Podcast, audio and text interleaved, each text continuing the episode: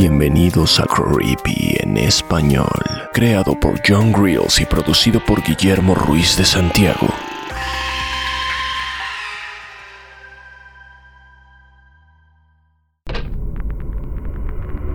Hola, mi nombre es Jair, estoy suscrito a Mega Creepy en Patreon y aunque no fue fácil escoger mi episodio favorito, creo que es el del proyecto Hermos. Me gusta mucho porque, aunque no me gusta admitirlo, sí le tengo miedo a la oscuridad y aún una vez terminando el episodio hace que le tenga más miedo todavía. Eh, además me recuerda un poco a Stranger Things, pero eso también me gusta mucho. Solo da clic en la descripción del episodio y suscríbete. El laberinto de Totter, escrita por Lex Joy. Narrado por Ginette Zavala. Traducción Guillermo Ruiz de Santiago. Trabajar en un departamento de informática no es precisamente el empleo más divertido del mundo. Excepto cuando terminan regalándote algún tipo de gadget antiguo. Y te encantan esas cosas. Como una vieja computadora, por ejemplo. Yo siempre aceptaba todo lo que me regalaban y con el tiempo me fui llenando de discos duros y prácticamente cualquier otra pieza o accesorio que puedas imaginar. Explorar computadoras antiguas puede ser muy divertido. Puedes sacar tu frustración sin tener que preocuparte por descomponerla. Además, al desarmarlas, puedes conocer su interior, que es básicamente como mirar al pasado tener la posibilidad de observar cómo eran las cosas antes. Como por ejemplo los disquets de tres y medio. Ah, pero bueno, aunque no seas un amante de la tecnología como yo, lo que todo el mundo puede apreciar es un buen juego de computadora, ¿no? En muchas ocasiones me he encontrado con juegos que no sabía que habían sido creados. Y me refiero a juegos realmente viejos. Y no, no estoy hablando de Pac-Man, sino de juegos realmente antiguos, prototipos o demos que nunca salieron a la venta. Yo he descubierto algunos y he podido jugar con ellos. Créeme cuando te digo que si no has jugado alguno de estos juegos, realmente no has vivido. Como yo ya llevo años trabajando en ese departamento, siempre me dejan quedarme con todo lo que yo quiera. Una noche tuve que quedarme tarde a trabajar. Estaba tan absorta en terminar mis pendientes que cuando me di cuenta, yo era la única que se había quedado en la oficina. Bueno, yo y algunos otros guardias de seguridad. Mike, por ejemplo. Saber que Mike el guardia de seguridad estaba en alguna parte del edificio me daba un poco de calma. El edificio estaba prácticamente oscuro, excepto por la luz de mi piso. Había llegado el momento de irme, pero no sin antes hacer una visita a la vieja oficina donde se encontraban todos los gadgets viejos. Hice una visita rápida para ver si había algo que valiera la pena llevarme. Nada me interesó lo cual no me sorprendió mucho porque si realmente hubiera algo que valiera la pena, estoy segura que alguien más ya se lo hubiera llevado. Pero antes de irme, pude ver el CPU de una vieja computadora. Se veía bastante bien. Parecía que todas sus piezas estaban completas. Decidí llevármelo. Después de todo, nunca se tiene demasiado hardware de repuesto. Además, Necesitaba ver qué tipo de archivos guardaba esa computadora. Sabes, a veces es ahí donde se encuentran los verdaderos tesoros. Ya era tarde cuando volví a casa, pero no me pude resistir. Necesitaba quedarme despierta un rato más para examinar el contenido de mi nueva adquisición. Entonces la conecté a uno de mis monitores de pantalla plana. Introduje un teclado y un ratón. Lo enchufé a una toma de corriente y fui por una bebida energética, en lo que esperaba que la vieja máquina se encendiera. Cuando volví, un resplandor verde había saturado la pantalla. proyectando en mi teclado y mi escritorio colores enfermizos. Aparecieron los diálogos de arranque habituales de un sistema operativo de finales de los 80, escritos en caracteres verdes de pocos píxeles. La nostalgia me invadió. Esta realmente era una antigüedad. Mi noche acababa de mejorar muchísimo. Tenía una computadora vieja que funcionaba a la perfección. Para mi asombro pude ver que había algo insertado en su interior. Pulsé el botón de expulsión y un disquete de color rojo intenso salió del interior de la máquina. Una etiqueta en la parte frontal escrita con un rotulador negro con la caligrafía más cuadrada que jamás había visto. Decía simplemente, El laberinto de Totter. ¿Esto era un juego? Si es que lo era, nunca había oído hablar de él. Tal vez era un proyecto que se quedó en fase de desarrollo. A esas alturas yo no podía contener mi curiosidad así que introduje el disquete de vuelta a la computadora y ejecuté el único archivo que contenía.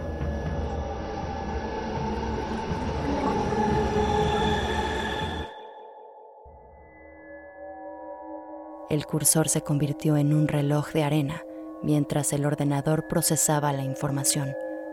Luego, en un milisegundo, esa figura se transformó en un icono completamente distinto Juraría que parecía una cara con una expresión extraña.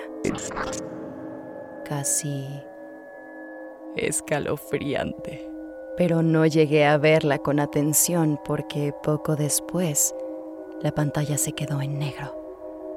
Uno o dos segundos después, un texto verde animado, como si estuviera goteando o derritiéndose, apareció en la pantalla.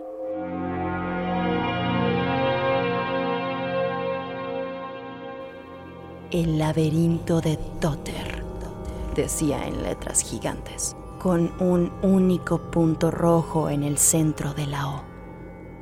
Debajo del título, una letra mucho más pequeña decía comenzar. La palabra comenzar con signos de interrogación.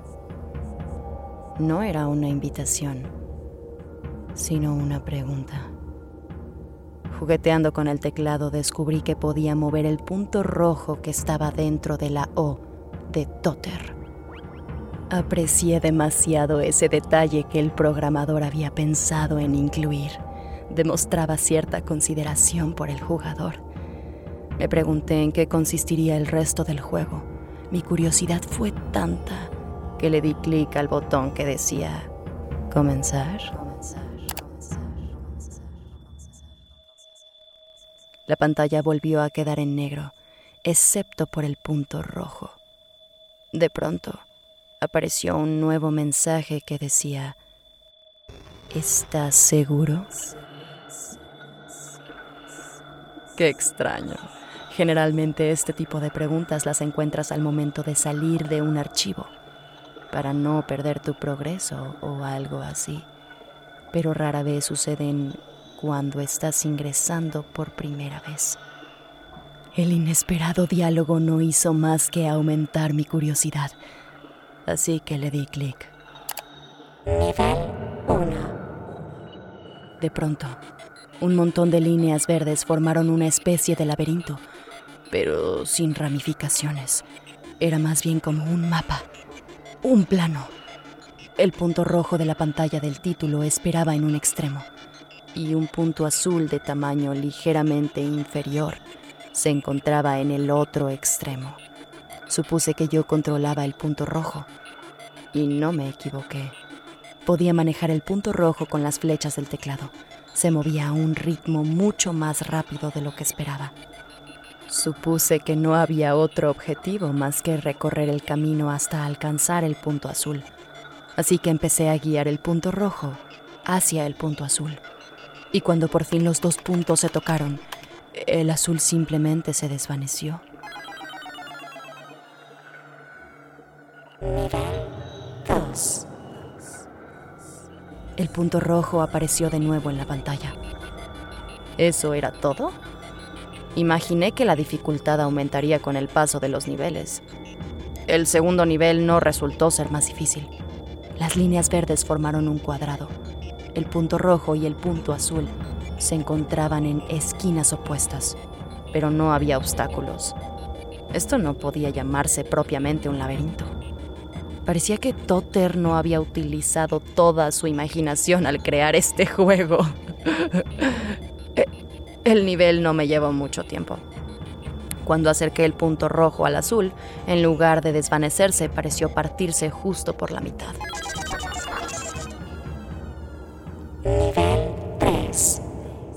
Ahora estábamos dentro de un rectángulo. La dinámica era exactamente la misma. Cuando guié al punto rojo hasta el punto azul, este se desintegró en múltiples partículas. Nivel 4. Ahora estábamos dentro de un círculo. Nivel 5. Ahora dentro de un rectángulo más delgado. Nivel 6.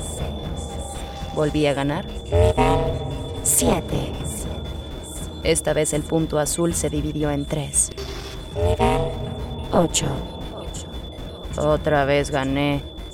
Nivel 9. Yo seguía jugando casi en automático, guiando al punto rojo hacia el punto azul. Ah, Ya era demasiado tarde, pero yo necesitaba saber si algo iba a cambiar. Y lo único que cambiaba era la animación al final. Esto era realmente lo que me mantenía en este juego. Descubrir qué era lo que iba a suceder con ese punto azul. Se desintegraría, se partiría por la mitad. Ah, no sabía que existían tantas formas de aniquilar a un punto azul. y bueno, entonces finalmente llegué al... Nivel 10. mientras guiaba al punto rojo hacia el punto azul. Esta vez sucedió algo inesperado. El punto azul se movió. Parecía huir del punto rojo. Lo hizo con demasiada rapidez y sé que es extraño lo que voy a decir, pero el punto azul parecía tener personalidad. Era como si estuviera asustado por el punto rojo. Tal vez este juego había sido desarrollado por animadores profesionales. Finalmente guié el punto rojo hacia el punto azul. Y entonces el punto azul desapareció, estallando como un globo.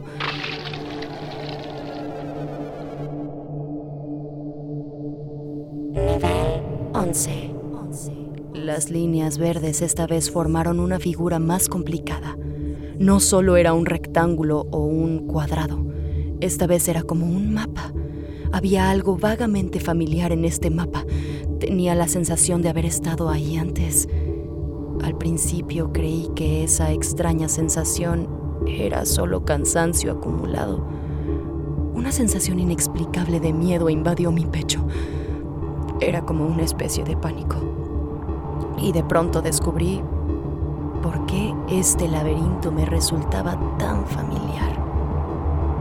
Se parecía increíblemente al plano de la casa de mi padrastro.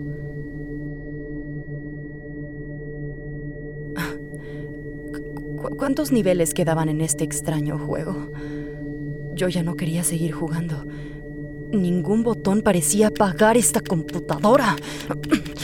No importa lo que hiciera, la pantalla seguía mostrando aquel odioso juego.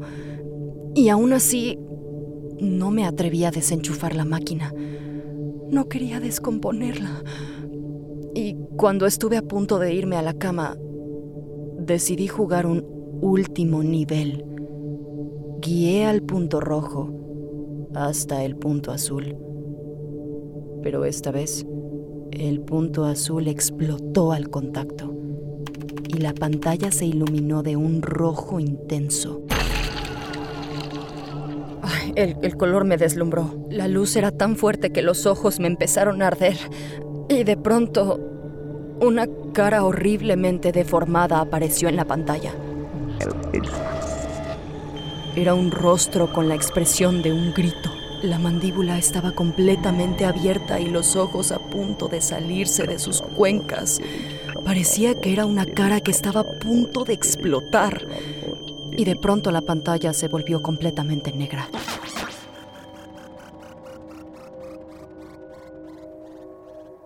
Nivel 12. No sabía si era más terrorífico terminar el juego o no terminarlo. El laberinto frente a mí era el plano de otro lugar que yo conocía. El departamento de informática donde trabajaba. Era una réplica exacta. De repente mi celular zumbó, vibrando encima de mi escritorio y casi suelto un grito. Era mi madre. ¿Qué diablos estaba haciendo mi madre despierta a esta hora? Entonces leí, Hija, ¿estás despierta? Algo horrible le ha pasado a Ron, decía el mensaje. Ron era mi padrastro. ¿Hay sangre por todas partes? Estoy al teléfono con la policía, ven cuanto antes. Las coincidencias eran demasiadas. El mapa de la casa de mi padrastro en este juego, el punto rojo cubriendo la pantalla entera. ¿Cómo era esto posible? ¿Qué clase de juego estaba jugando? ¿Quién haría un juego así? ¿Acaso este juego había asesinado a alguien a cientos de kilómetros de distancia? Mientras tanto pude ver en la pantalla el plano de mi oficina. El punto azul se encontraba en una esquina. Probablemente ese punto azul representaba a algún guardia de seguridad. Probablemente era Mike. Y, si continuaba jugando, este pobre hombre explotaría en mil pedazos. No podía continuar con este sádico juego. Y de pronto un amenazante temporizador apareció en la esquina de la pantalla. 30 segundos. El reloj comenzó a dar marcha atrás. ¿Qué pasaría cuando llegara a cero? 20 segundos. ¿Qué se suponía que tenía que hacer? 15 segundos. ¿Qué clase de castigo tendría si rompía las reglas de este asqueroso juego? 10, Tenía que tomar una decisión final. 8, Había 7, que terminar el juego, costara lo que costara.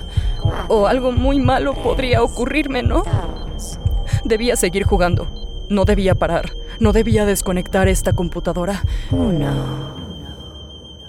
Entonces instintivamente apreté las flechas del teclado y el punto rojo alcanzó al punto azul en un instante.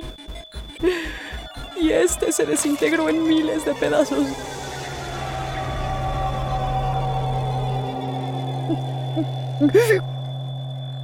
Las lágrimas resbalaron por mi rostro.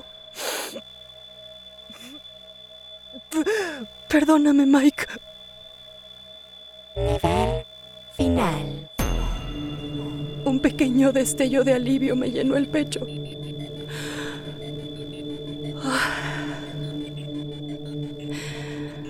Agradecí que ya solo faltaba un nivel. Un último sacrificio para cerrar esta puerta del infierno que había abierto. Yo. Yo debía cerrarla de una vez por todas. Solo debía sobrevivir a este último nivel. Pronto figuras geométricas se acomodaron mostrando un laberinto que tenía la forma exacta de mi... de mi... departamento. Me di la vuelta lentamente. Traje saliva. No podía ver nada en la oscuridad del pasillo.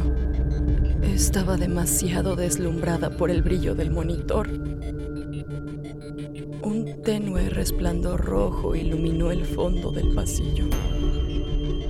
Y de pronto sentí ¡ah! una extraña presión en mis oídos. Podía sentir un dolor de cabeza intenso. Podía sentir la sangre bombear a través de mis venas, de mi yugular. Mi mandíbula inmediatamente se contrajo y se cerró dolorosamente. No aguantaba este dolor de cabeza. Los dedos de mis pies y mis manos se estrujaron inevitablemente. Podía sentir los latidos de mi corazón. La sangre hirviendo en mi interior. Con mucho trabajo me giré para volver a ver la pantalla del monitor. El punto rojo estaba cada vez más y más cerca del punto azul. Más cerca de mí. Todo estaba adquiriendo un sangriento color rojo a mi alrededor. Se estaba acercando. Podía sentirlo. Solo tuve fuerza de mirar por última vez la pantalla y vi esa horrible cara deformada con la expresión de un grito. La mandíbula completamente abierta y los ojos a punto de salirse de sus cuencas.